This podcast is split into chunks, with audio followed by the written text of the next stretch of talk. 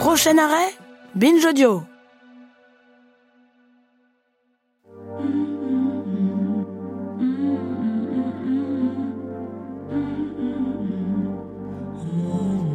Mes très chers amis, bienvenue dans notre petit rendez-vous du mardi. Vous le savez, en plus de notre épisode du vendredi, vous avez rendez-vous tous les mardis pour un petit tête-à-tête avec l'un de nos chroniqueuristes.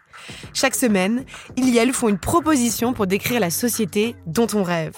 Aujourd'hui, bande de petits vénards, vous avez rendez-vous avec Lorraine Boudard. Lorraine, maintenant vous la connaissez, c'est notre snipeuse en chef. Cette semaine, elle propose de rendre la rue aux piétons. Non mais laissez-moi parler.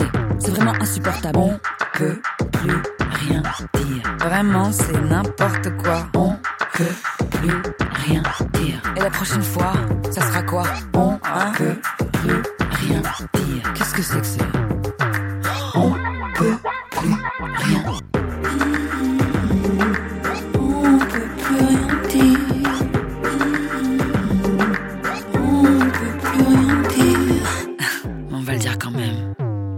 Salut Lorraine Salut Judith, j'ai une confession à te faire. Il y a cinq ans, j'ai fait un voyage aux États-Unis avec ma super copine Megan.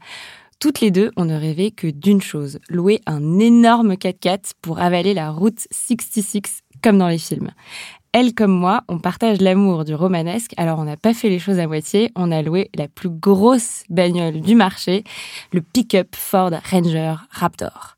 Faire ronronner le moteur d'un SUV comme acte féministe, sur le moment, vraiment, on y croyait. Pourtant, on connaît le problème des voitures. Elles polluent, elles tuent et en plus, elles coûtent cher. Ce qu'on sait moins, en revanche, c'est que la voiture, c'est un problème de géométrie. À Paris, 50% de l'espace public est réservé à la voiture, en comptant les routes et les places de parking. La moitié de l'espace pour seulement 13% des déplacements.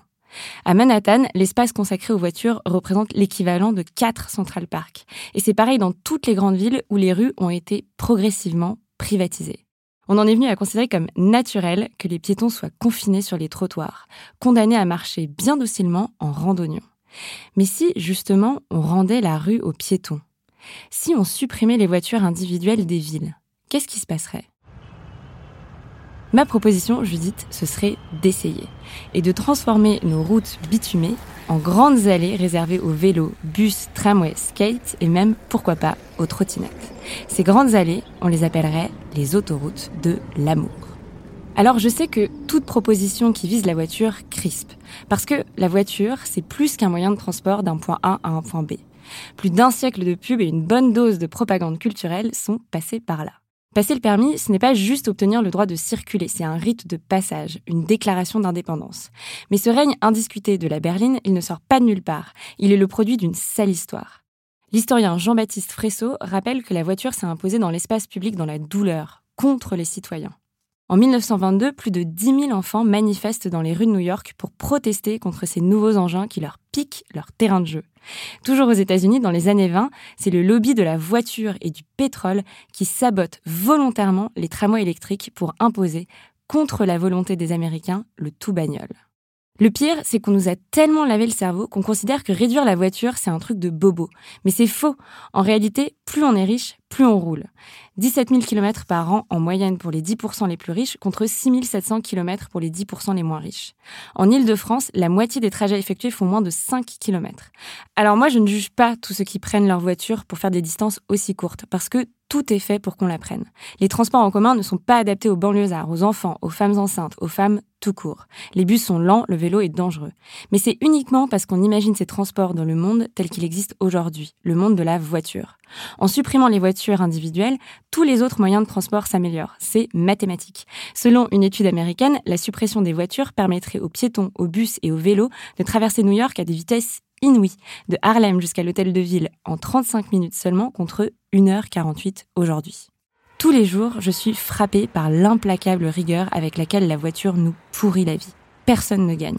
D'un côté, les piétons étouffent et de l'autre, les conducteurs, malgré tout l'espace qu'on leur accorde, restent bloqués dans les bouchons. Aujourd'hui, beaucoup sont ceux qui imaginent le futur de la ville fait de voitures électriques autonomes, voire, pour les plus enthousiastes, de voitures volantes. Moi, je crois que ce futur-là est dessiné par des gens qui manquent terriblement d'imagination. Le futur des autoroutes de l'amour, ce sont des enfants qui jouent librement dans la rue, des jeunes qui vont au bahut à vélo sans risquer de se prendre une carrosserie à chaque virage, des cadras qui apprennent à faire du skate sur les Champs-Élysées, des parcs à la place des parkings.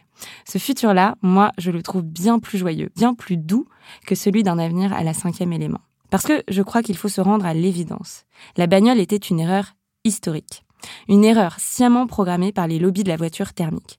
Et qu'il est temps aujourd'hui de faire de la rue notre terrain de jeu, de retrouver notre âme d'enfant et de faire comme les petits New-Yorkais des années 20, réclamer qu'on coupe le moteur. Je suis bien d'accord avec toi, ma chère Lorraine, coupons le moteur. Et nous, mes chers amis, on se retrouve ce vendredi. Et d'ici là, n'hésitez pas à nous réécouter directement dans vos oreilles quand vous arpentez les autoroutes de l'amour. À vendredi!